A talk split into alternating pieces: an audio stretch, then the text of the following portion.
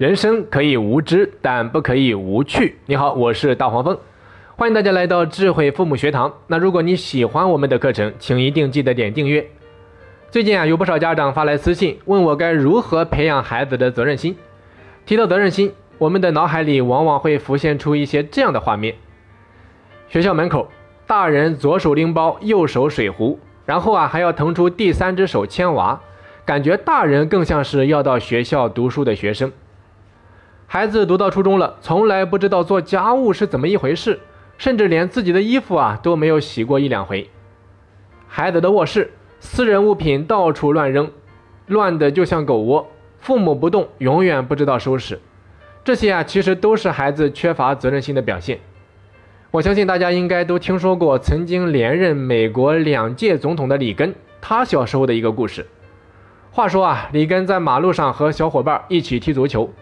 结果一不小心踢碎了路边一户人家的窗玻璃，那房屋的主人自然是很不开心啊，于是就要求里根赔偿二十美元。虽然说里根很诚恳地向人家道歉，但是主人还是不买单，要求他赔偿。那无奈之下，里根只能回家向父母求助。父亲知道后，并没有批评里根，也没有跟着他一起去赔偿，而是借给了里根二十美元，并且约定一年之后要还清。那为了还清欠款，里根于是就利用课余的时间打工，他想尽一切的办法去赚钱。比如说，他曾经在马路上擦过皮鞋，早起送过报纸，还到餐馆里面洗过盘子。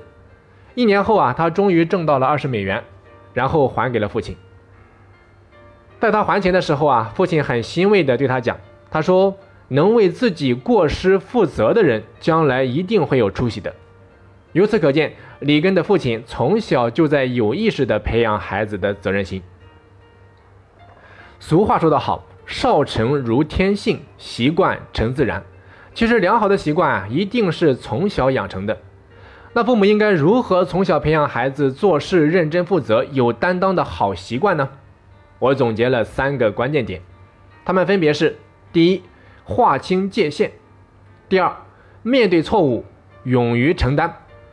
第三，自我检讨。接下来啊，我们就逐一的来展开讲解。首先看第一点，划清界限。所谓的划清界限，就是指父母啊，一定要告诉孩子哪些是自己的事情，自己的事情一定要自己做。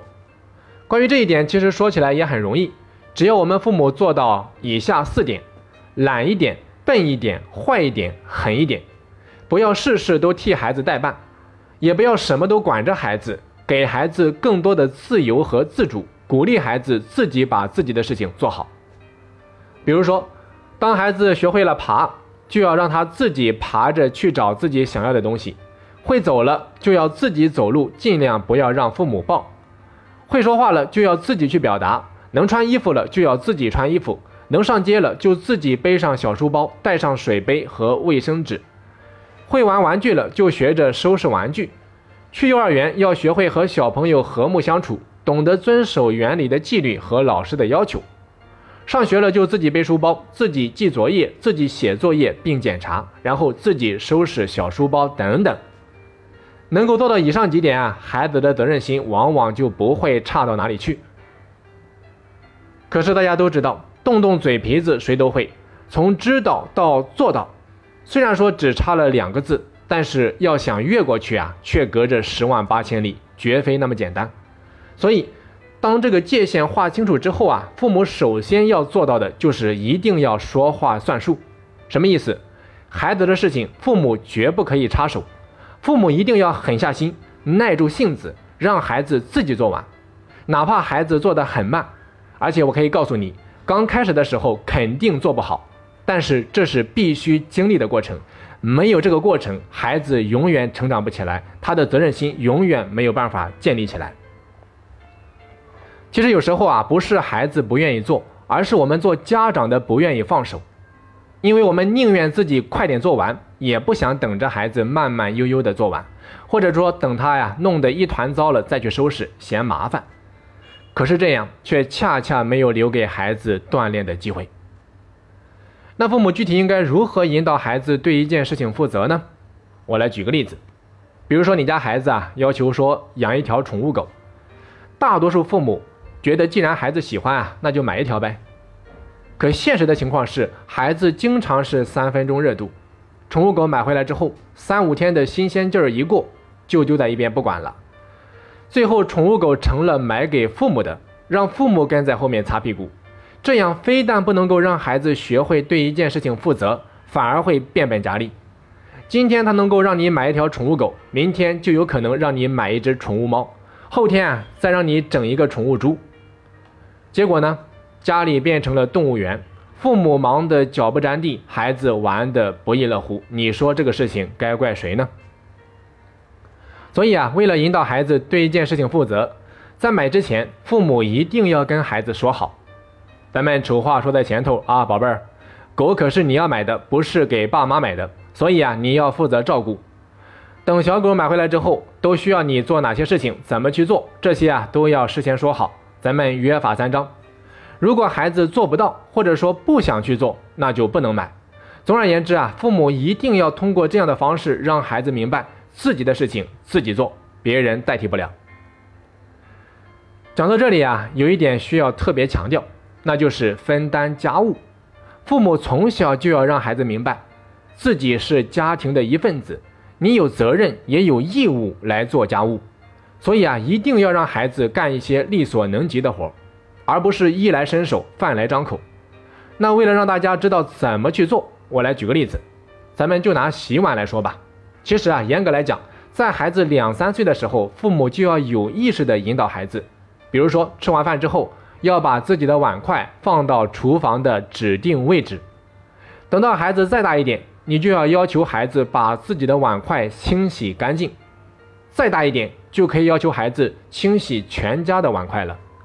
所有的习惯其实都是从生活的点滴养成的。可是现实的情况是怎样的呢？很多父母总是喜欢替孩子找理由。孩子吃完饭之后要忙着做作业，孩子太小怕摔坏碗筷。那你怎么就不担心把孩子养成白眼狼呢？父母啊，真应该在心里面好好的问问自己：孩子的责任心和学业哪个更重要？孩子的责任心和几副碗筷哪个更值钱？相信啊，在你心里面一定是有一杆秤的。好，接下来再来看第二个关键点：面对错误，勇于承担。其实每个人都会犯错，但区别就在于有些人愿意改正。有些人选择逃避，还有些人啊，甚至是歪曲事实。那么孩子犯错的时候，家长就要在一旁督促、提醒孩子做出正确的反应，要教育孩子做了错事要自己去承担后果。自己弄脏的地面，或者说吃完东西的垃圾，自己要收拾干净。不好好吃饭，你就要经受住挨饿；不好好写作业，就要承受老师的批评。让孩子尝到后果啊，比你唠叨说教要强上一百倍、一千倍。比如说，孩子打翻了牛奶在床上，那一般的父母只会顾着收拾战场，又是换又是洗又是晒，自己忙得不亦乐乎，就是没有意识到借此机会去教育孩子。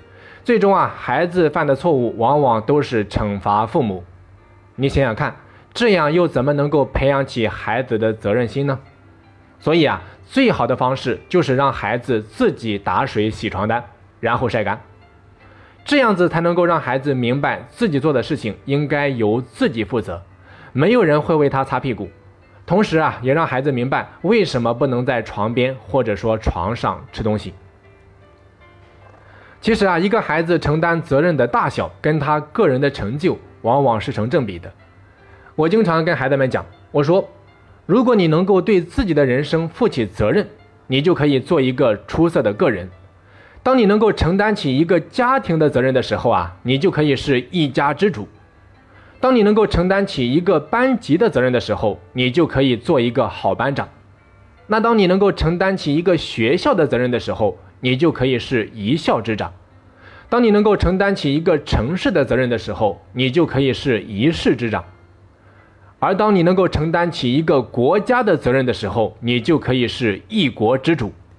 所以啊，一个真正有格局和智慧的家长，他一定会有意识地引导孩子去承担起小到遵守公共场所的规则和维护环境卫生，大到承担起社会稳定和国家发展的责任。俗话说得好，国家兴亡，匹夫有责啊。比如说，国父孙中山忧国忧民，周总理为中华之崛起而读书，体现的都是心怀天下的责任心啊。所以，家长也完全可以把这些话说给孩子听，培养孩子做一个勇敢的人，一个敢于承认自己错误的人，一个勇于担负责任的人。好，最后再来看第三点，自我检讨。要想培养一个负责任的孩子，就要从小教会孩子，凡事先从自己身上找问题，不要总是把问题归咎到外界。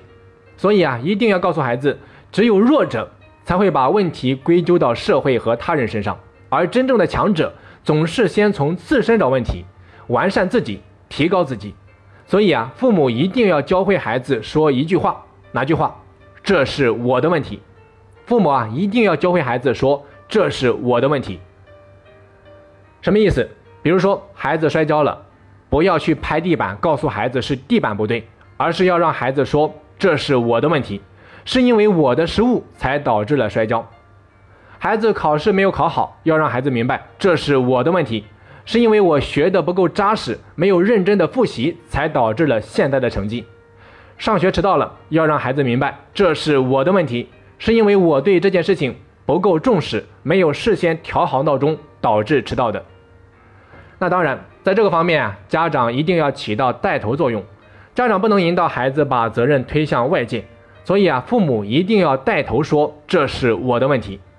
比如说，孩子不懂得感恩，这是我的问题；孩子在外面惹事了，这是我的问题；没有处理好夫妻关系，这是我的问题。缺少对家人的陪伴，这是我的问题。因此啊，当一家人都能够试着从自身找问题的时候，孩子的责任心自然也就上来了。好的，那讲到这里啊，这三个关键点我们就全部讲完了。再来回顾一下，他们分别是：第一，划清界限；第二，面对错误勇于承担；第三，自我检讨。在课程的最后啊，大黄蜂想说的是。责任心就好比是孩子为自己开设的一个银行账号，孩子的责任心越大，里面的存款就越多，他的一生将会有享用不尽的利息。而如果孩子从小就缺乏责任心，那么这个账户啊就会一直处于欠款状态，他的一生将会有还不完的债务。好的，本期课程就到这里。那如果我们的课程能够给到你一些帮助，欢迎你订阅、打赏或者说赞助。当然，也可以将我们的节目啊分享给身边的朋友，让我们一起去传播爱。我是大黄蜂，我们下期再见。